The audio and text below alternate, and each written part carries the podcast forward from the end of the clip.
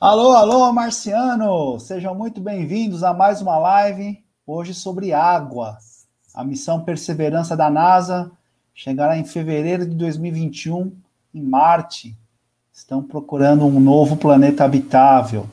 Será que tem água lá em Marte, Sérgio? É, hoje o nosso convidado, diretor de meio ambiente do Centro de Vigilância Sanitária do Estado de São Paulo. Nós vamos conversar sobre água depois da vinheta.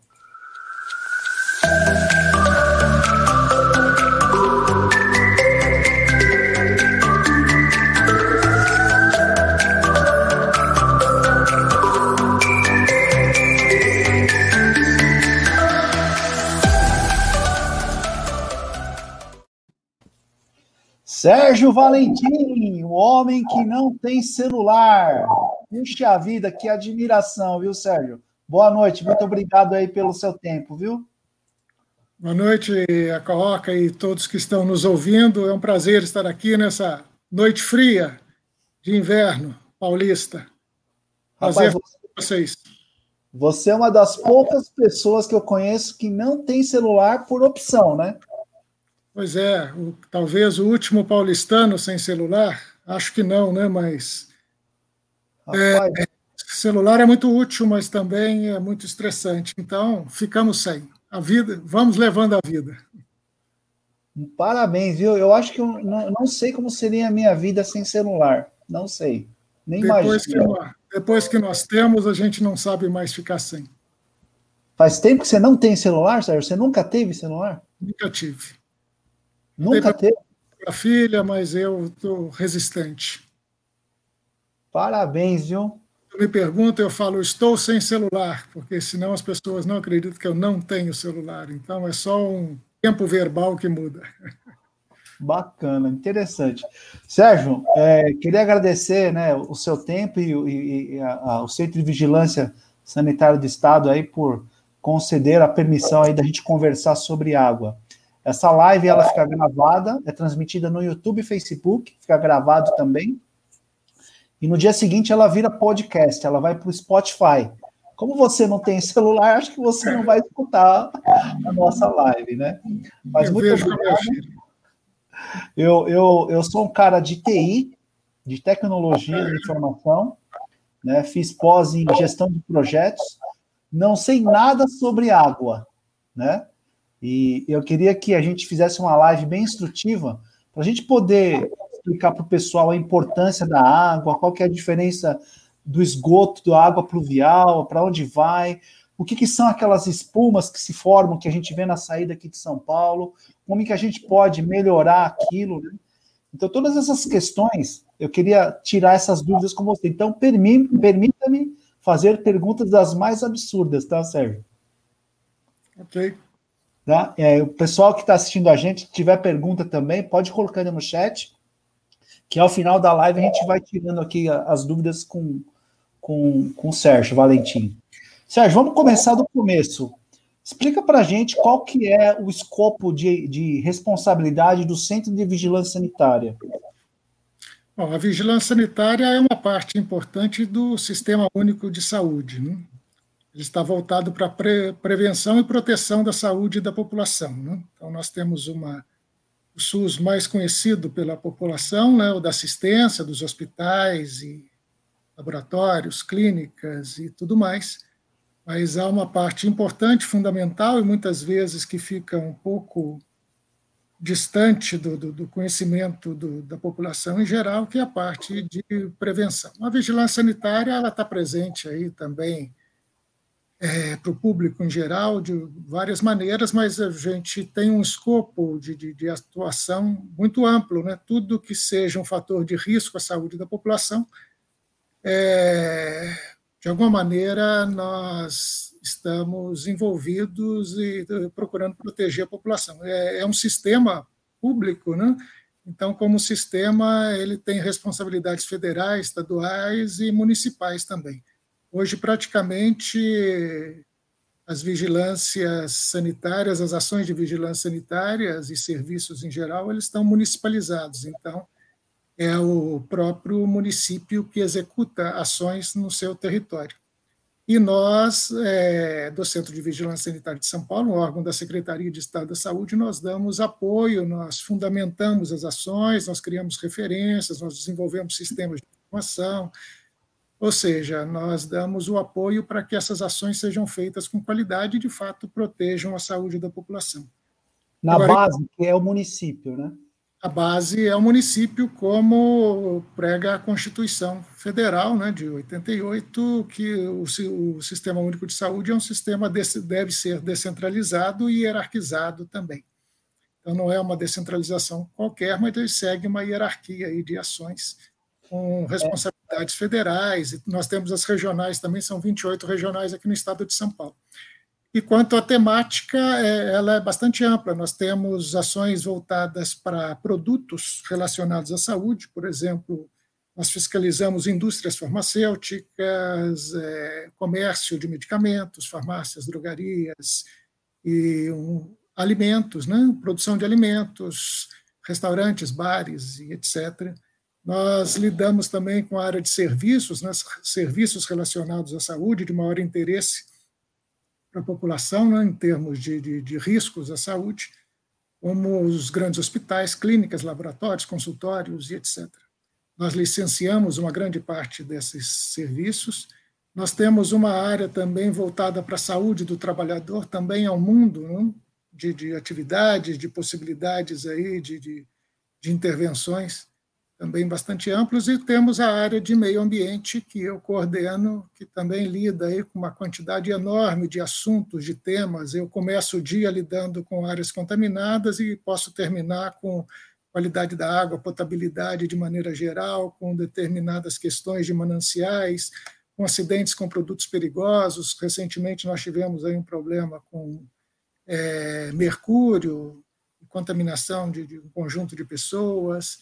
É, temos a questão dos resíduos de serviço de saúde, resíduos sólidos em geral, e aí nós temos uma equipe técnica que desenvolve procedimentos, que dá apoio para os municípios em geral. Ou seja, a vigilância sanitária é um conjunto de ação, de ações bastante amplo, com um espectro aí bastante é, ampliado e, e de difícil é, a abordagem, muitas vezes, estava a complexidade de assuntos, ainda mais num território como São Paulo, com 45 milhões de pessoas.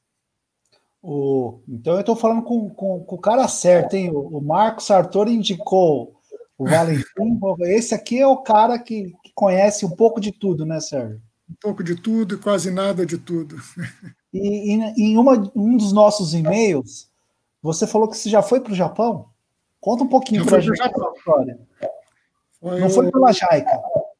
Não, foi pelo i7, um instituto de transferência de tecnologia é, é, situado na província de Mie.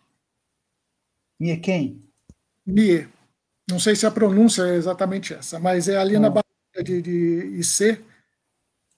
E nós ficamos na cidade de Okaishi. Ficamos lá duas semanas num, num, num intercâmbio. O, a província de Mie tem um. Eles são irmanadas com o estado de São Paulo desde a década de 70, então a gente tem aí um programa de transferência de tecnologia, de, de abordagem de assuntos comuns, e por conta disso eu fui com mais dois técnicos para lá, tratar um pouquinho das questões de resíduos, de sustentabilidade, etc. Foi uma troca de experiência incrível também. Eles têm questões aí fundamentais para que a gente aprimore também a nossa gestão aqui. Então, Quanto tempo você ficou lá, Sérgio? Duas semanas, tão só. Eu cheguei em Nagoya, né, ali perto de Okashi, e fiquei duas semanas. Aí a gente circulou um pouquinho pela província. E tivemos aulas, debates, apresentações e, e tudo mais. É, é, eu faço parte de uma associação ligada ao governo japonês, que é a JICA. A JICA, sim. Isso, e tem muitas oportunidades aí de intercâmbio para funcionários do governo aí. Quando tiver a abertura das, das vagas, eu vou encaminhar para o seu e-mail. É legal. A CETESB tem, acho que tem muito. Isso é, leva muita gente para lá e me parece que vem pessoas daqui. Nós fizemos um evento, depois, para quem se interessar, eu posso depois mandar o link. É, eu fui para lá em 2016, outubro de 2016, portanto faz quase quatro anos. Logo depois, nós fizemos um, um evento aqui com a participação da presidência da CETESB, com, é, abordando a experiência da nossa, da nossa viagem. Isso está no, no YouTube. E foi muito interessante. Então, quem tiver... Eu vou deixar depois o seu e-mail para o pessoal que tiver. Isso, quem tiver interesse, depois eu dou, mando o link para vocês.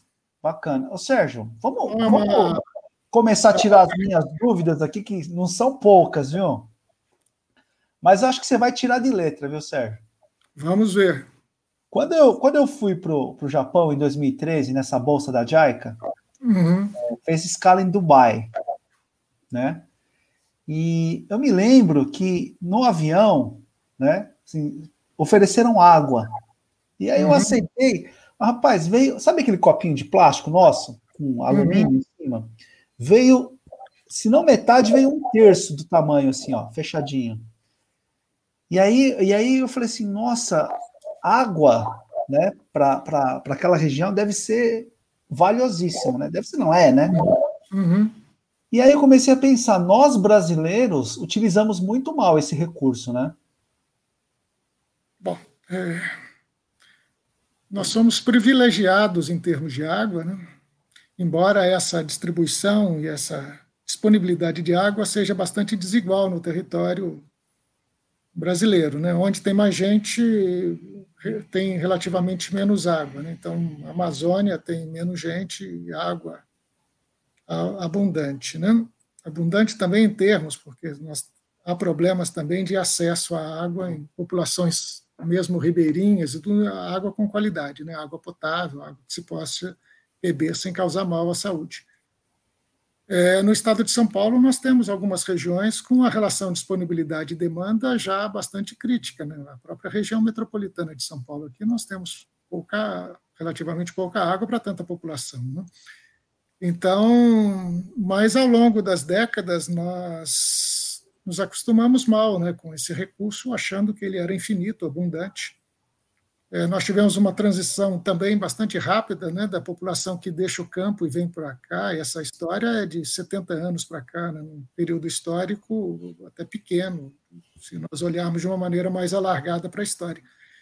Então, a gente sempre teve muita água à vontade, muitas vezes não se cobrava. Quem estava, quem saiu do campo para a cidade não estava acostumado com sistemas públicos de abastecimento, né, com o coletivo, com essa questão do coletivo. Então, é um processo civilizatório, né, de, de aprendizado, de aprendizado é, em lidar com a água e entender que o desperdício de água vai prejudicar não só você, mas também uma coletividade. Né? Então, eu acho que isso é um processo ainda de aprendizado. E esses países que têm uma escassez de água histórica, né, eles aprenderam isso na, na carne. Né? né? Então, é, Israel é um exemplo muito bom disso. Nos, os países do Oriente Médio, outros países aí também mais desenvolvidos, onde a água não é tão abundante, eles têm realmente esse maior apreço ao bem. Eu tenho a impressão, Sérgio, que um dia nós daremos risada de como nós lavamos louça, sabe? Ou como escovamos os dentes, né? Deixa a torneira ligada, fica lá. Como lavamos carros, como lavamos. É... Calçada. Então, nós usamos uma, a água ainda de uma maneira bastante. Eu não digo irresponsável, né? Porque é um padrão, mas é de uma maneira muitas vezes desatenta a esse, a esse bem. É, quando a gente se depara com uma situação mais crítica, crítica, como foi a crise da água de 2014, 2015, a gente atenta para isso e economiza. Né? Nós temos ainda um, uma quantidade muito grande da água que a gente usa que, que, que, que não é necessária efetivamente. Né? Aquela água que a gente precisa de fato, o uso mais nobre da água é para beber. Né? E a gente bebe muito pouco do que a gente usa no dia a dia. Né? A gente bebe, se tanto, dois litros de água. Né? Mas é, esses outros usos essenciais que têm importância sanitária, inclusive o banho, né, a limpeza de, de, de, de louças, a limpeza do, do, do, imóvel em geral, ele tem a sua importância sanitária, mas é, muitas vezes a gente usa muito mais do que deveria. Na crise hídrica, eu mesmo, aqui em casa, a gente é, percebeu, é, pela conta d'água, quanto que a gente pode reduzir e sem tanto prejuízo para o bem-estar da, da, família. Você acha, você acha que é, é, possível, né? Assim como a energia, tem bandeira 1, bandeira 2. Você acha que um dia teremos essas bandeiradas com, com consumo de água? Não sei se bandeirada, a gente já tem as tarifas sociais, né? quem gasta até 10 metros cúbicos paga um valor por, esse metro cúbico, né? quem quem, paga, quem usa de 10 a 20 tem outro valor, de, de, de 20 para cima eh, paga muito mais, né? então é, é perceptível na conta d'água quem. Não sei exatamente se é de 10 para de 20 para 30, mas é, tem um, uma mudança de valor aí que é bastante significativa. É, num país tão desigual como o nosso, né, essa tarifa tem que ter, de fato, tarifas sociais, né, porque ela pesa muito para determinadas populações, as mais periféricas, e que muitas vezes têm problemas de acesso à, à qualidade da, dessa água. Então, e... Ela é escalonável, né? O consumo Ela é escalonável maior... e, e, tem não só problema de acesso à água, porque muitas vezes ela não chega com com a constância que deveria, mas também em relação à capacidade da, da, da própria família de acumular é, essa água né, em caixa d'água e de maneira adequada para fazer uso de maneira constante quando de fato precisa. Então, eu entrei, entrei numa padaria, né? Eu entrei é. numa padaria, Sérgio. Falei assim, ó, falei para a menina do, do balcão, né? Queria um copo d'água. Aí ela falou assim, é torneiral? Eu falei, não, não, água normal mesmo, né? Na garrafinha. E ela me, serviu. Mas a água nossa é, é uma água boa, Sérgio, em relação a, a, a aos outros estados ou, ou a outros países? Se toma essa, água Essa é uma pergunta que eu gosto. Muitas vezes me fazem essa pergunta quando eu vou fazer alguma apresentação e tudo mais. Mas você bebe essa água da, da torneira? Eu falei, bebo. Minha filha bebe, meu cachorro bebia, já morreu, mas não foi pela água, né? É, e todo mundo aqui em casa bebe. Lá no Centro de Vigilância Sanitária a gente bebe. Nós temos feito os seminários, depois eu posso falar um pouquinho mais sobre o seminário, o seminário Água e Saúde. É, esse ano a gente vamos fazer o décimo evento, né? Já está esse, esse seminário acontece já há 10 anos. A gente tem feito nos últimos seis anos com o SESC. E o próprio SESC tomou consciência disso. Né? Na, na, na própria mesa do, do, primeiro seminário, eles puseram água, água mineral, né? água de copinho, água de garrafa, e a gente falou, num seminário como esse, né? vamos colocar a água que deve, né? a água pública, a água que é de todos, a água que é da torneira. Né? Então, é, a partir dali, nós utilizamos, o próprio SESC passou a utilizar a água da, da torneira, né? passa por um filtro, isso é, não tem problema, mas é, nós precisamos valorizar isso, né? Nós precisamos valorizar esses bens coletivos, que é uma maneira até de cobrar pra, o, o, poder público para que essa água tenha qualidade, né? Porque se, ninguém, se a gente evitar beber essa água, evitar fazer usos mais nobres dela, a gente não vai cobrar a quem deve para que essa água tenha potabilidade de fato. Né? Então, quando você fala beber água da torneira, não é aquela que fica, não é não passa pela caixa d'água do estabelecimento, né? Ah, Porque sim. o problema pode estar na caixa, né? Na sim, limpeza da caixa. Isso, o problema pode estar na. Por isso que é, é necessário que se faça a limpeza. É exigido que se faça limpeza semestral desses, dessas caixas d'água nos estabelecimentos comerciais. Em casa também nós devemos fazer. Eu mesmo limpo a caixa d'água de casa todo semestre.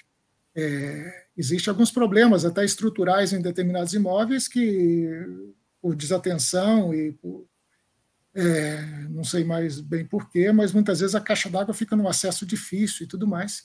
Isso tem que ser evitado, né? porque, de fato, se a gente não limpar a caixa d'água com uma certa periodicidade, tampá-la de maneira adequada também, não adianta o poder público fazer todas aquelas ações, que não são poucas, para garantir água até o cavalete, se depois chegar a, caixa d'água e e essa água perde a qualidade ali. Então, é preciso, para que essa água possa ser de fato consumida, bebida, ela tem que ser bem protegida dentro da caixa d'água. Ou seja, nós temos que confiar no sistema de tratamento da, da água aqui de São Paulo. Sim, todo é, não é por outro motivo que a gente chama essa água de potável. Ela tem que atender um conjunto imenso de parâmetros de potabilidade. Né? Ela tem que estar clorada dentro de determinado padrão, ela tem que estar fluoretada, inclusive, e ela passa por uma avaliação de um conjunto aí muito grande. São quase 100 parâmetros, os 100 parâmetros de potabilidade que são estabelecidos pela Portaria Federal, que agora está em revisão, inclusive. É uma água, em relação a outros estados ou países, é uma água padrão internacional, Sérgio? É uma água de padrão internacional. É uma água de boa qualidade. Nós temos uma série de, de, de problemas ao, ao longo da. É, aqui na região metropolitana, por exemplo, nós temos quase 40 mil quilômetros de rede, né? Então, é, é, preciso que essa rede seja bem cuidada, é preciso que os mananciais também sejam bastante protegidos. Nós temos problemas imensos aí os nossos mananciais, todos sabem disso, né? principalmente numa região metropolitana como a nossa, ou de uma maneira mais ampla ainda, uma macrometrópole como é, essa figura urbana, né, que hoje nós entendemos como um, um território é, interessante de planejamento. Né? Quando nós falamos em, em macrometrópole, nós estamos falando em 180 municípios aqui mais concentrados próximo à região metropolitana, com 33 milhões de habitantes. Né? É uma das concentrações urbanas eh, mais eh, maiores do, do planeta. Então, não é pouca coisa, e tem uma pressão antrópica muito grande em relação aos mananciais, que é a matéria-prima para a água potável. Né? Ô Sérgio, outra dúvida. É, a vigilância, né, o próprio nome diz, você, você vigia tanto o que sai quanto hum. que é descartado, né? O que chega e o que vai, né? Água e esgoto. Né? Você, vocês ficam vigilantes, né, em relação a essa, esses uhum. indicadores, né? É, a qualidade do nosso esgoto, é até engraçado falar isso, né? Mas eu já ouvi falar numa palestra da Sabesp que é importante também, que teve uma brincadeira assim, né, na palestra, né? é, em tempos de escassez de hídrica, é, a família toda usa o vaso depois que dá descarga, né? Uhum. Nossa, é absurdo, né? Mas ele falou que isso também é ruim, porque prejudica a qualidade do esgoto. No Japão, Sérgio, em 1900 e lá, eu vi, eu vi essa bacia aqui, ó, essa caixa acoplada, ó. Uhum. Né? Que o pessoal dá descarga, e a própria água que enche a caixa acoplada, você já lava a mão. Né? Uhum. Por que isso aqui não chega no Brasil, Sérgio? Você acha que é alguma questão da, da qualidade desse esgoto que você prejudica? Porque é, é, em tempos de Covid, né? Você dá descarga e já sai a aguinha lá, ela já te induz a lavar a mão, né? É, eu não digo em relação à qualidade do, do, do esgoto exatamente. É, isso é uma forma de reuso de água que a gente, de maneira ainda bastante lenta, é, tem valorizado. Né? Então já tem uma série de soluções que os vasos sanitários, por exemplo, que da década de 70 surge aquela válvula hidra, né? aquilo que dava um jato d'água que gastava uma quantidade imensa. Né? Depois a gente é, passou para aqueles vasos com caixa acoplada e agora eles tem até a opção, duas opções, né, dependendo é, da sujeira que, que, está no vaso. Então, já são mecanismos de redução de consumo. Né? Isso não é. Mas, mas isso aqui poderia ser implementado aqui no Brasil sem, sem problemas, sem restrições. Sem, sem problemas. Eu tá. não duvido que já tenham soluções nesse sentido. É, recentemente, a gente aprovou uma resolução a respeito de reuso de água urbano. Né?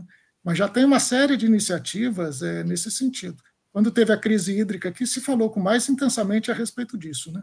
Os países mais desenvolvidos, que têm problemas de, de gestão de água, eles se preocupam muito mais com isso do que nós, porque a gente sempre teve acesso a uma água relativamente barata. Né?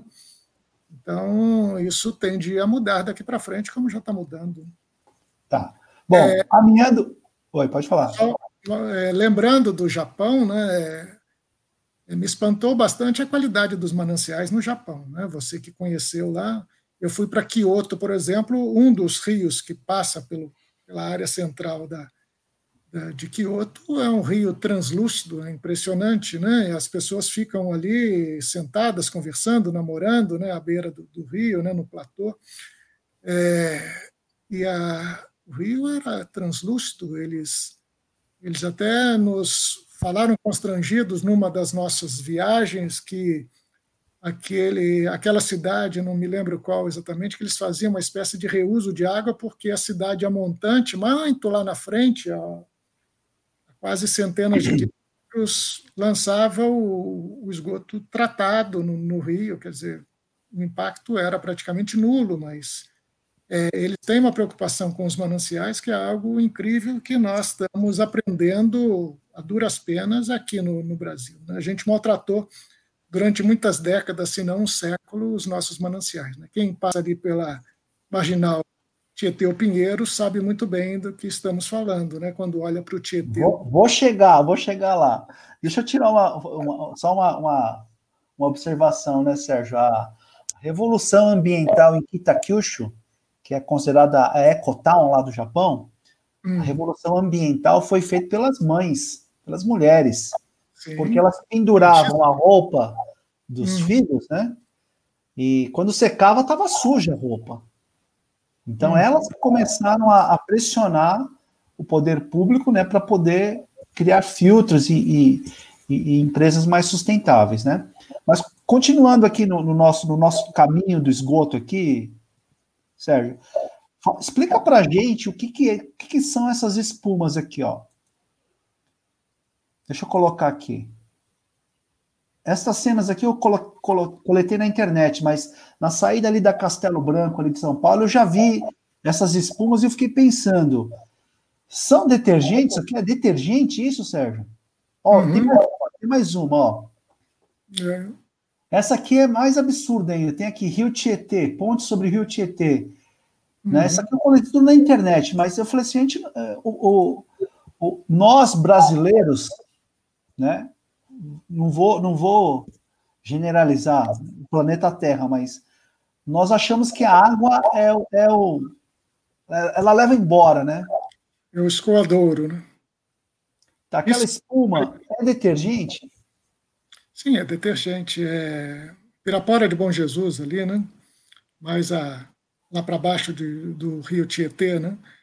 É, eu tratei disso até num, num dos livros que eu escrevi, essa, é, a respeito de cenários de risco né, sobre a produção de bens e males nas cidades. Também tá quem Qual que é o nome do livro? Sobre a produção de bens e males nas cidades. É, eu tratei um pouquinho, até dei exemplo de passagem né, da, dessa questão de Pirapora do Bom Jesus, dando exemplo de cenários de risco, né, os mais variados, e esse é um cenário de risco que se forma é, fora do território onde ele causa os maiores impactos, né?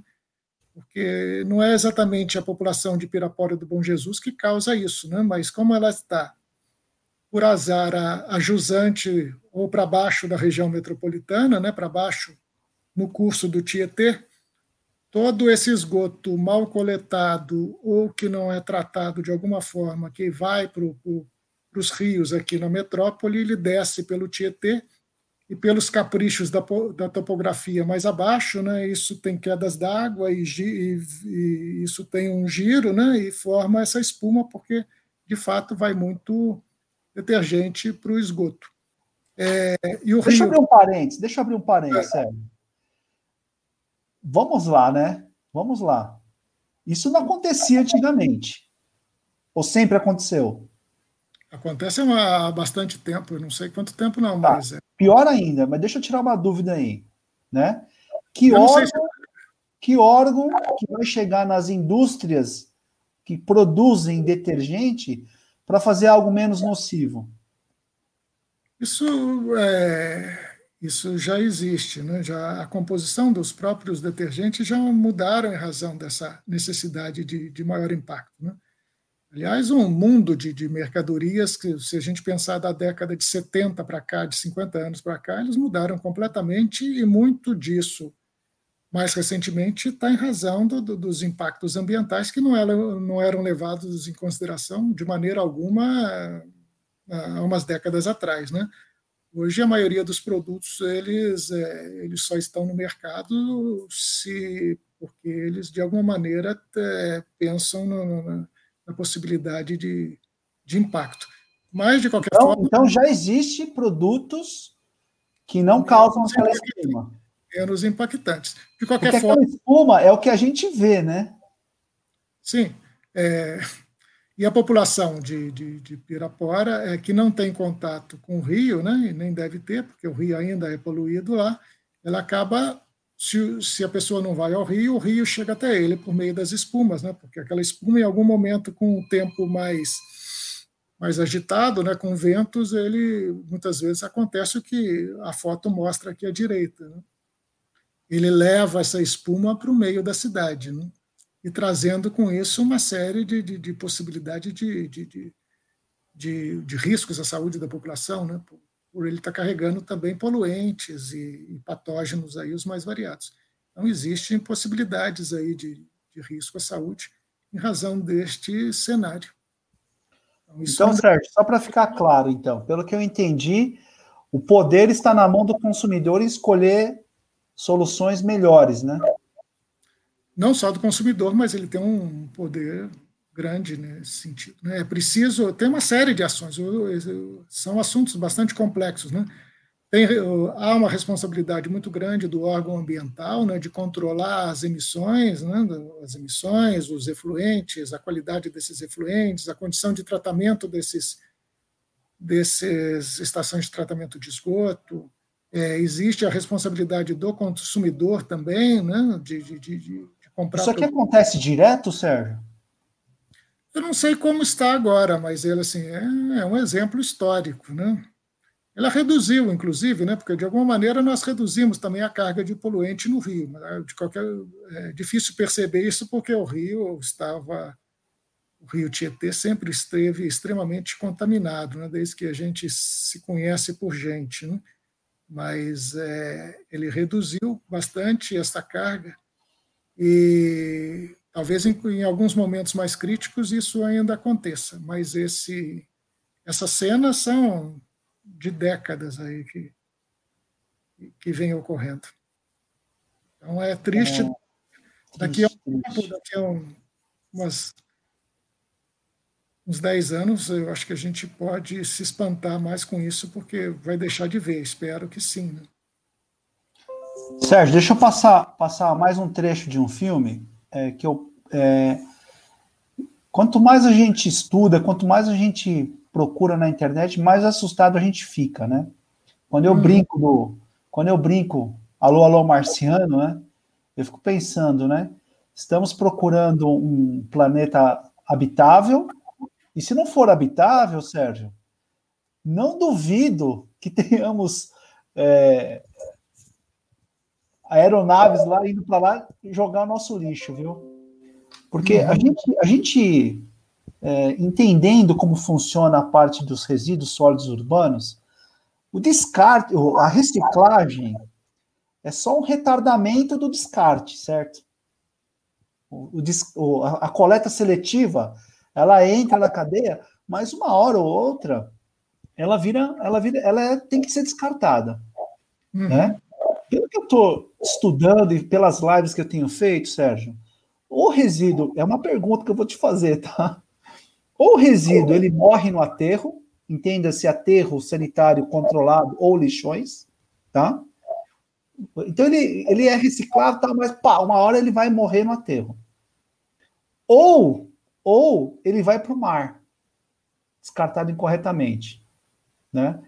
E aí me falaram que as garrafas PET, elas não estão no mar, né, na superfície, por quê? Porque elas enchem, enchem d'água e blu, blu, blu, afundem, ninguém vê o problema.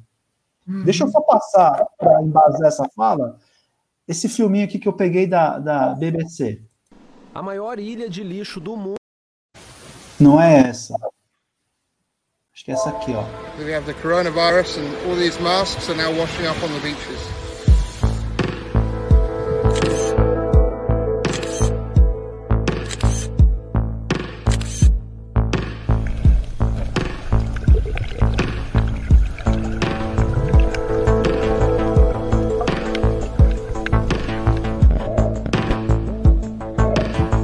Filme que mostra as luvas e máscaras sendo descartadas na água, na praia, vão parar no fundo do mar. That was in February, and that was uh, that was uh, far.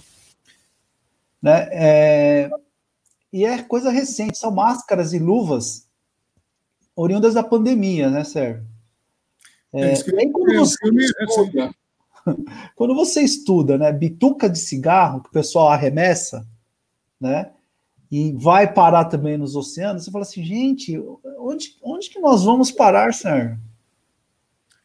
Pois é, é, o filme já começa com as máscaras, né? eu vi que é recente, né? embora essas máscaras não sejam novidade agora, mas elas, com a a pandemia, eles ganharam protagonismo para todos, né? não só para o pessoal do serviço de saúde, etc.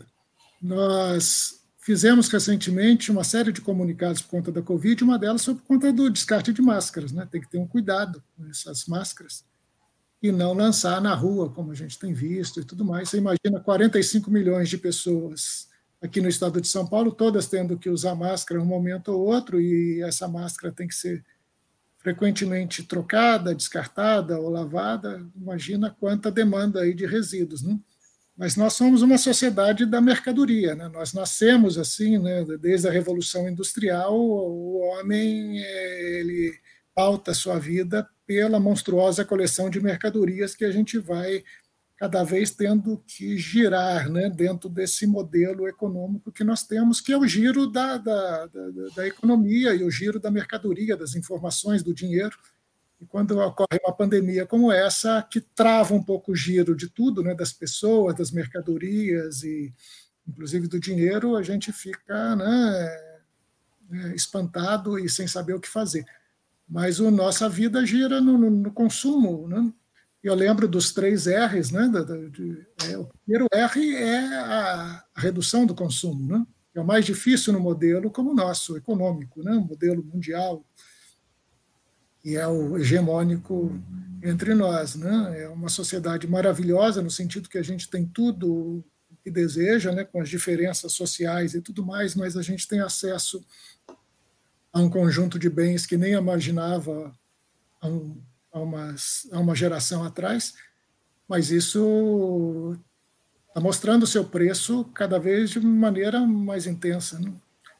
Certo. Você não fica, em alguns momentos, fala assim: meu Deus, o que está acontecendo com o nosso planeta? Em relação à água, em relação ao, ao meio ambiente, que você é diretor aí no, no centro? É, não precisa ser diretor de meio ambiente para se espantar. Não, é, que, é, que, você, você deve é. ver coisas, Sérgio, é. que, que um, um cidadão comum não vê, entendeu? Eu já vi gente virar galões de óleo de cozinha usado assim em evento, virar na boca do bueiro. Eu falei assim, gente, o que nós, Sérgio, podemos fazer, né? Porque me falaram que tem que ter fé pública para você autuar lá a pessoa em flagrante, né? Caçamba. Você vê o caminhão, né, ponto viciado, você vê o caminhão descarregando num ponto viciado, você, cidadão, não pode fazer nada em tempos de tecnologia, a não ser você, né, Sérgio, que não tem celular, né? Mas pô, você tira uma foto, você filma, não é uma prova, não é um flagrante isso, Sérgio? Bom, a gente tem práticas aí, as mais espantosas, né? Mas é, depende da maneira como você olha. Nós estamos melhor, assim, em termos de consciência ambiental, muito mais do que uma geração atrás. Eu não tenho dúvida nenhuma, uma, duas gerações. A gente foi muito mais irresponsável. É, no passado. Mas será que temos tempo, Sérgio, para mais é, uma geração? É, é, isso que eu ia falar. É uma questão hoje, o principal problema é de escala, né? Hoje a minha filha tem muito mais consciência ambiental do que eu quando criança, do que meus avós, e isso é natural que aconteça porque a gente não tinha consciência, não olhava os danos como, a gente vê hoje, tanto porque eles estão presentes mais à nossa vista, por a gente circular pelo mundo, mas também pela quantidade de informação aí que gira e nos chega a todo momento é, nós tivemos um processo, um processo lento de conscientização ambiental. Parte da população, algumas camadas, é, elas estão muito mais conscientes hoje do que, do que antes. Né? As crianças, os adolescentes, é. eles sentem na pele essa questão da mudança climática e tudo mais. Então, é, houve um, um, avanço muito grande, uma evolução nesse sentido. Agora, a escala da coisa é tremenda, né? Porque são Paulo, em 1940, tinha 1 milhão e 300 mil habitantes. Hoje tem 13 milhões, região metropolitana tem 22, a macrometrópole tem 33. Então... Certo. É, é, é, esse nosso papo aqui, ele contribui com alguns ODSs, né? Uhum. O Objetivo de Desenvolvimento Sustentável da ONU. Mais especificamente o 11, que é Cidades e, e, e Comunidades Resilientes Sustentáveis, uhum. e o 14, uhum. né? Conservação e uso sustentável dos oceanos, mares, recursos marinhos para o desenvolvimento sustentável. Alguns desses 17 ODSs, o prazo é 2020, não é 2030. E aí você lê a agenda da ONU, ah, até 2020, tananã. Você fala assim, gente, é, é esse ano, entendeu? Então, é, eu fico questionando né, a urgência e como, como, com políticas públicas, Sérgio, nós poderíamos fazer doer no bolso da pessoa, entendeu? É, e, e, não é uma vigilância, não é um poder público que tem braço para fiscalizar, é o próprio povo, é o próprio aluno, a própria criança, sabe, Sérgio? Agora, como fazer isso é uma fórmula que a gente tem que chegar, né? Vou passar outro filme para a gente entender aonde chega o descarte, tá? Você já deve estar cansado de ver esse tipo de filme, Sérgio, mas ó, para o nosso espectador aqui, ó.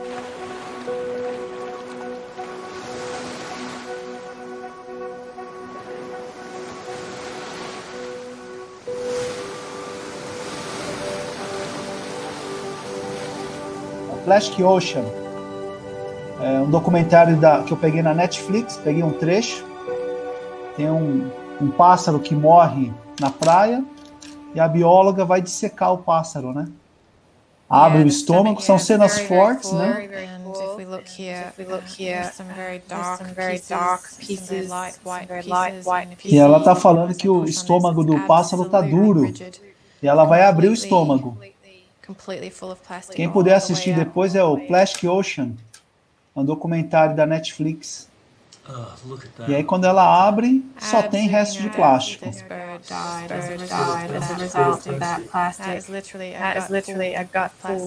Plastic. quite alarming, isn't it? Quite alarming, isn't it? awful. Range of plastic range of plastic types and colors, got everything from the reds, blues and the reds. Stomachs just filled with, big, big, sharp pieces, big sharp pieces. Muito plástico do. Eu sou técnico em plástico, viu, viu, Sérgio? É. A minha professora mandou uma mensagem para mim: na caoca, você está batendo no plástico. Eu falei: não, professora, eu estou batendo no descarte incorreto, porque vai parar no oceano, né, Sérgio? Não vou nem entrar no microplástico, tá? Não vou nem entrar no, no, no microplástico. Mas é, é, essa é a triste conclusão que eu chego, Sérgio. Ou vai para o aterro, aterro, entenda-se tudo, ou vai para o mar infelizmente. É, o filme é de chorar, né? Porque é muito triste isso. É, e não é a questão do plástico em si, né? Mas é de quem. É, o problema é humano, né? Não é material, né?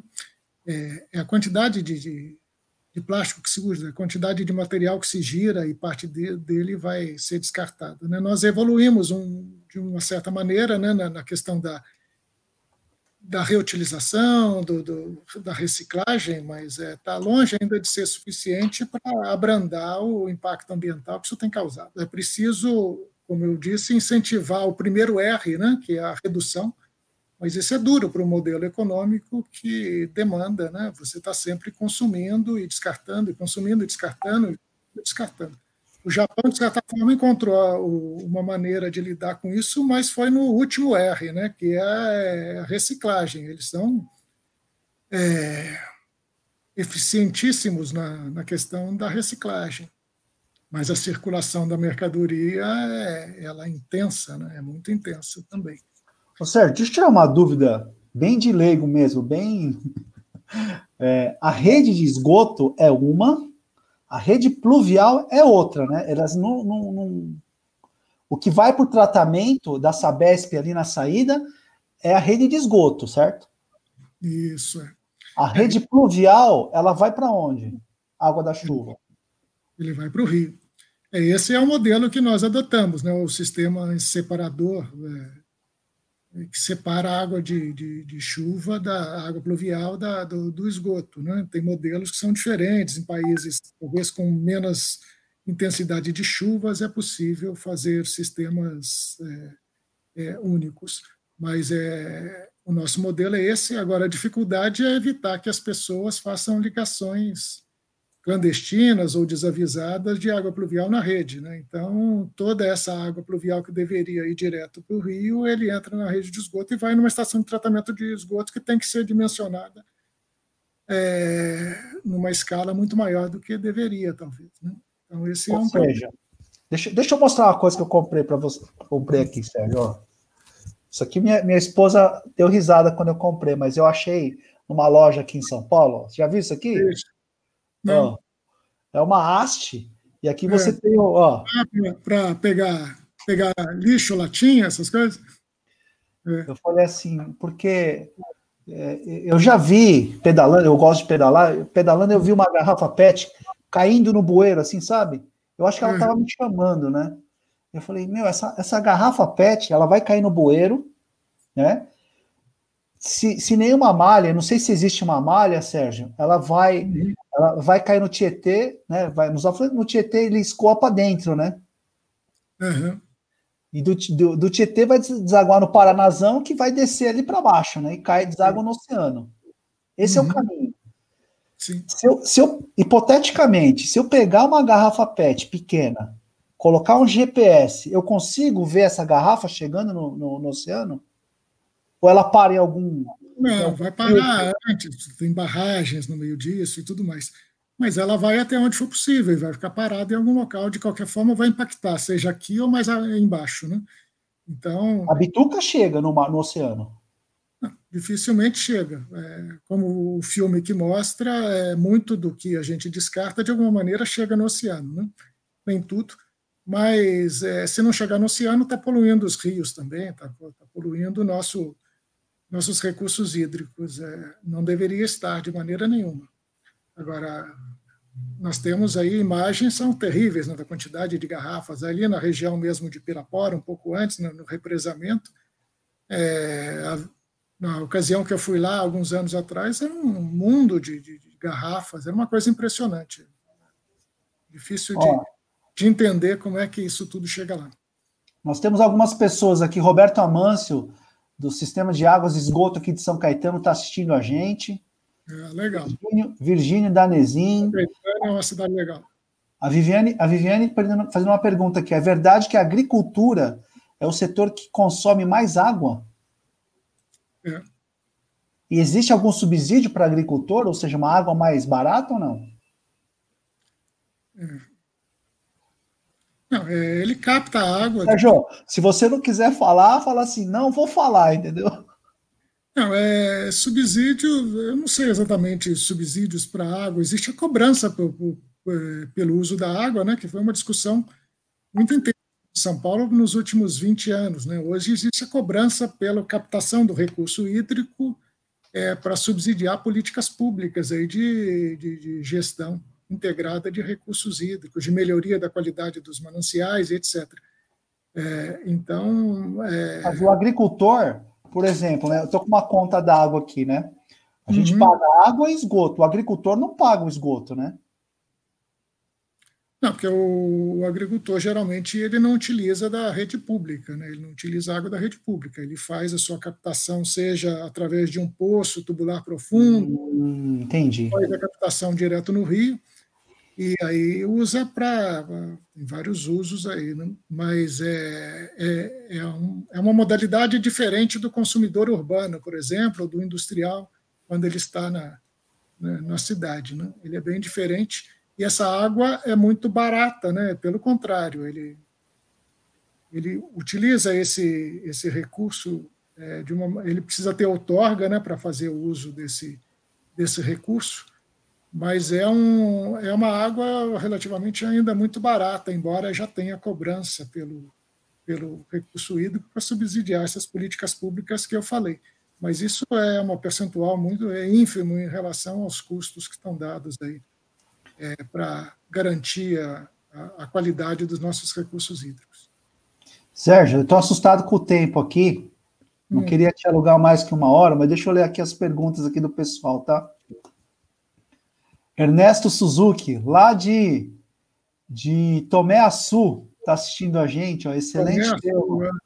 Tomei a sua. Ele foi bolsista comigo lá no Japão. Ah, Ele legal. me salvou lá com, com o Nihongo, com o japonês, viu?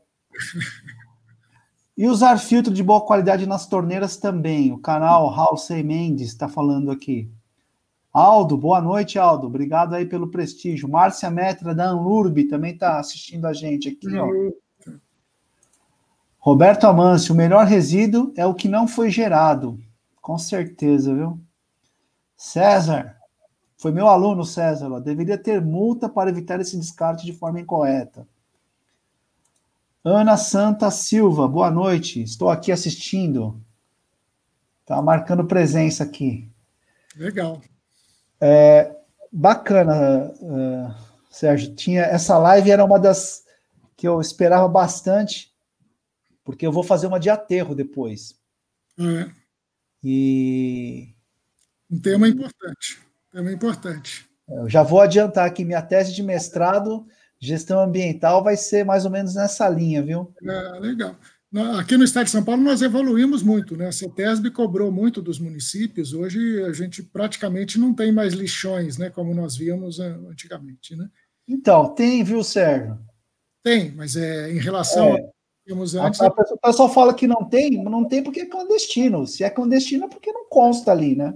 Mas tem, sim. Mas, é, é, tem, mas aqueles lixões municipais que a gente via é, com frequência já não existem mais. Nós temos ainda problemas de aterro, é, uma série de outras questões, né? lançamento de resíduos de forma ilegal e tudo mais. Mas houve uma evolução aí muito grande nesse, nesse, nesse assunto. Sérgio, tem dois filmes que eu queria passar, só vou passar um trechinho, tá? Vamos lá. que você comentasse aqui. Não vou passar ele todo, não. Esse aqui, ó. A maior ilha de lixo do mundo está no norte do Oceano Pacífico. É lá que vai começar a limpeza idealizada pelo jovem holandês Boyan Slat durante uma feira escolar de ciências. Neste sábado foi lançada na costa dos Estados Unidos a primeira boia que vai retirar os resíduos do mar.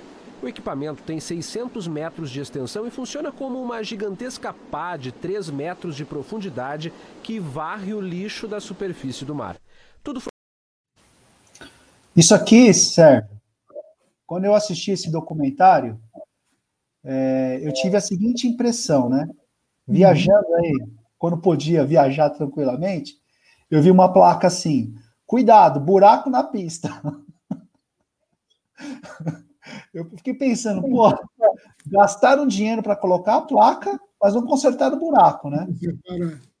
É mais ou menos isso, né? Ou seja, ah, o pessoal vai continuar jogando, então vamos começar a tirar o lixo com esse, com esse navio, né? É, a gente põe muita fé na tecnologia, né? Nós fazemos o errado, depois a gente arruma ah, uma tecnologia. É, nós temos que investir realmente em tecnologia, mas em gestão, em educação ambiental, em conscientização. É, educação ambiental é, é, um aspecto fundamental e é uma coisa que não acontece de um dia para o outro. Né? É geração, é entre geração. Você precisa conscientizar a criança, ela entender os impactos, o que está em jogo, para poder realmente ter consciência disso. Nós estamos numa situação do mundo, né, com essas mudanças climáticas, é aterrorizante o que se vê em termos de degelo das polares, a mudança de, de, de, de, temperatura no planeta, esses grandes incêndios, essas crises hídricas. E, e hoje a gente toma consciência de que precisa realmente reduzir emissão, reduzir consumo, é, melhorar a gestão, é, tratar da questão social, né? porque não existe gestão ambiental sem a gente olhar para a questão social. Pobreza, é, ela não condiz com, com sustentabilidade, não condiz com meio ambiente adequado. Então, é preciso ter consciência do coletivo. Nós falamos da, da potabilidade da água, não adianta a gente fugir para um mundo que, que é só nosso. Né? Então, a, bom, a água potável eu não confio, eu vou tomar água de garrafa e dane-se o restante da população. Se a gente não tiver consciência do coletivo, o Sistema Único de Saúde é isso. Né? Na pandemia, nós estamos vendo que não adianta a gente fugir para. É tão só para convênios, e é preciso ter um serviço de saúde pública coletivo que seja valorizado pela, pela população, é preciso que a gente tenha água potável e exigir do poder público que essa água seja potável e seja de todos. Você comentou da bicicleta, né? eu também tenho andado de bicicleta, tenho fotografado muito todo domingo. Agora não, nessa pandemia não tenho saído, mas eu saio no domingo, é, é interessantíssimo você olhar a, a, cidade de bicicleta, é outra cidade, né? você para, você percebe, você toma um café, você participa do coletivo, né? você perde o medo de determinadas coisas, não adianta a gente se isolar como se isola em termos de consumo de água, também é, entrando no shopping center e ignorando a, as funções aí que estão dadas para o centro da cidade, para Paulista, é preciso conhecer a cidade, é preciso participar, é preciso ter solidariedade, é preciso ter tudo isso, porque não adianta, não há fuga. Né? É, é, tratar da, da, desse assunto ambiental é tratar de sustentabilidade. Sustentabilidade não é só essa variável ambiental, mas o social, é o econômico também, tudo junto. Então. É, nós, nós, nós temos que cuidar melhor do nosso planeta, né? Só temos esse por enquanto, né?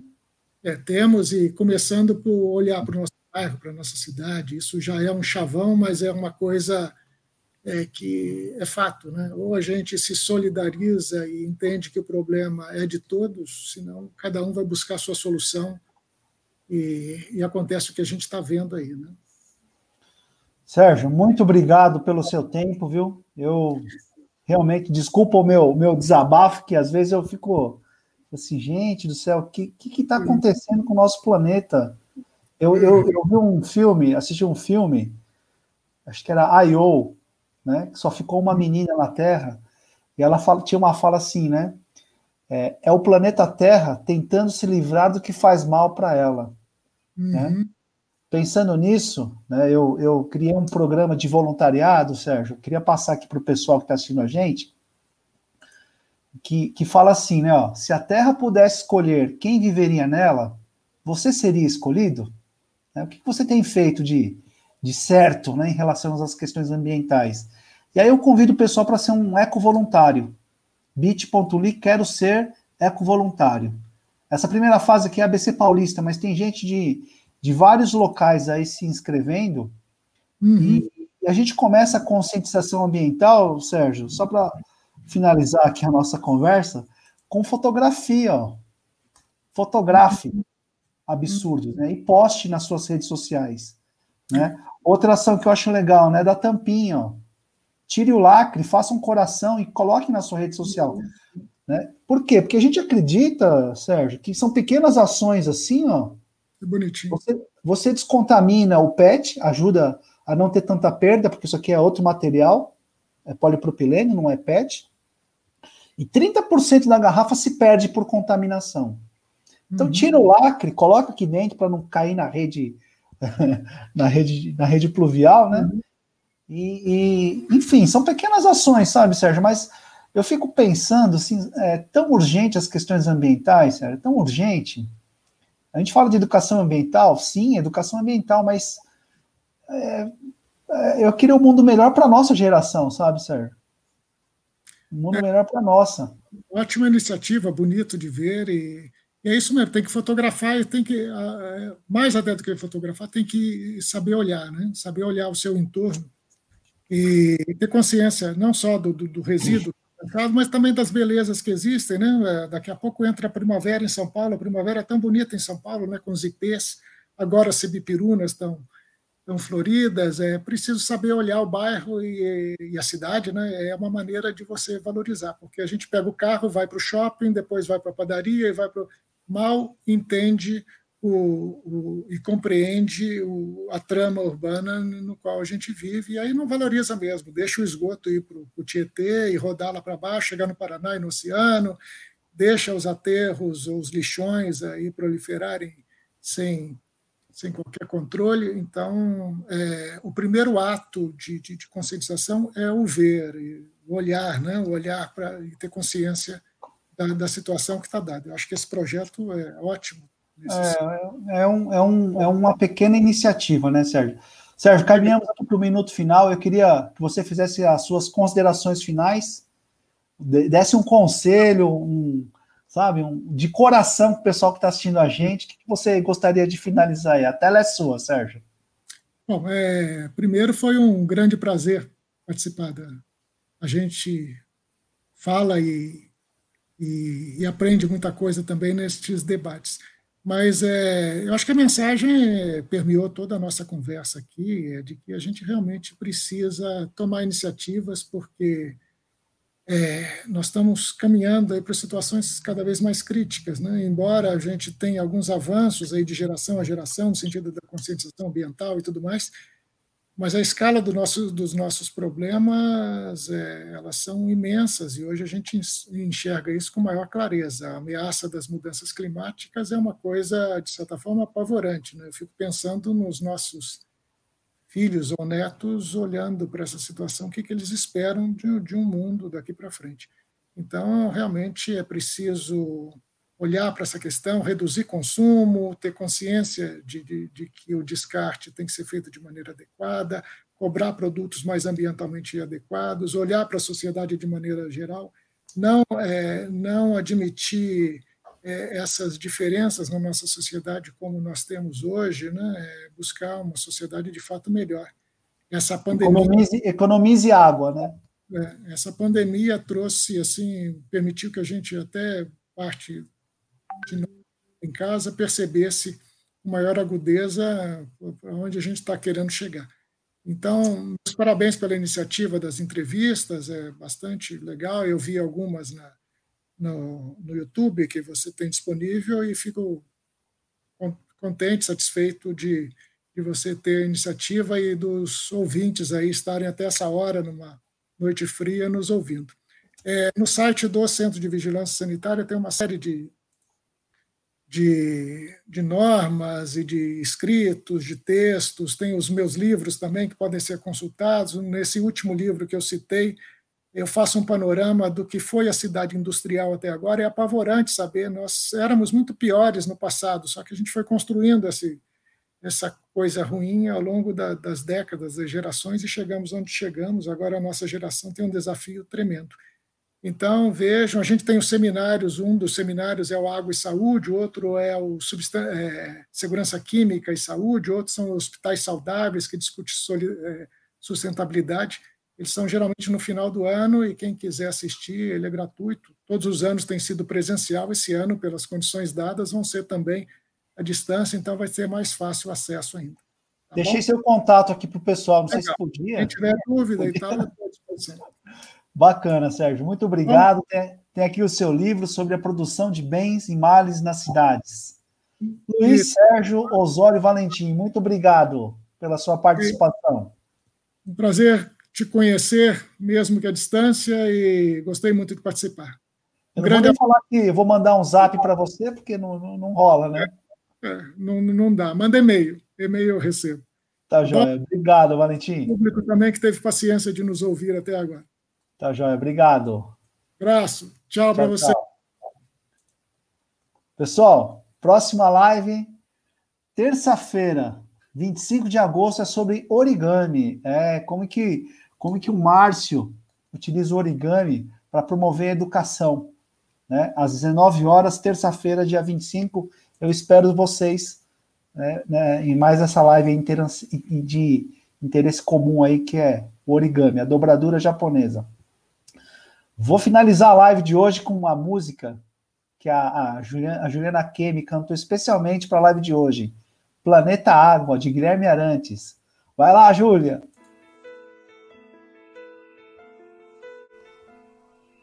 Água que nasce na fonte serena no mundo e que abre um profundo grotão água que faz inocente acho e deságua na corrente do ribeirão. Águas escuras dos rios que levam a fertilidade ao sertão. Águas que banham aldeias e matam a sede da população águas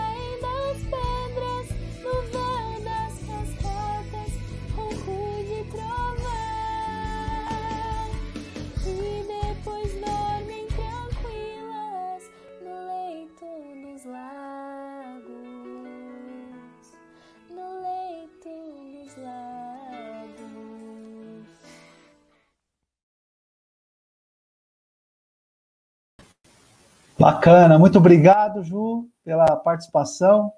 E o Instagram aqui é Ju Akemi, underline. Muito obrigado pela participação e presença de vocês. Até a próxima.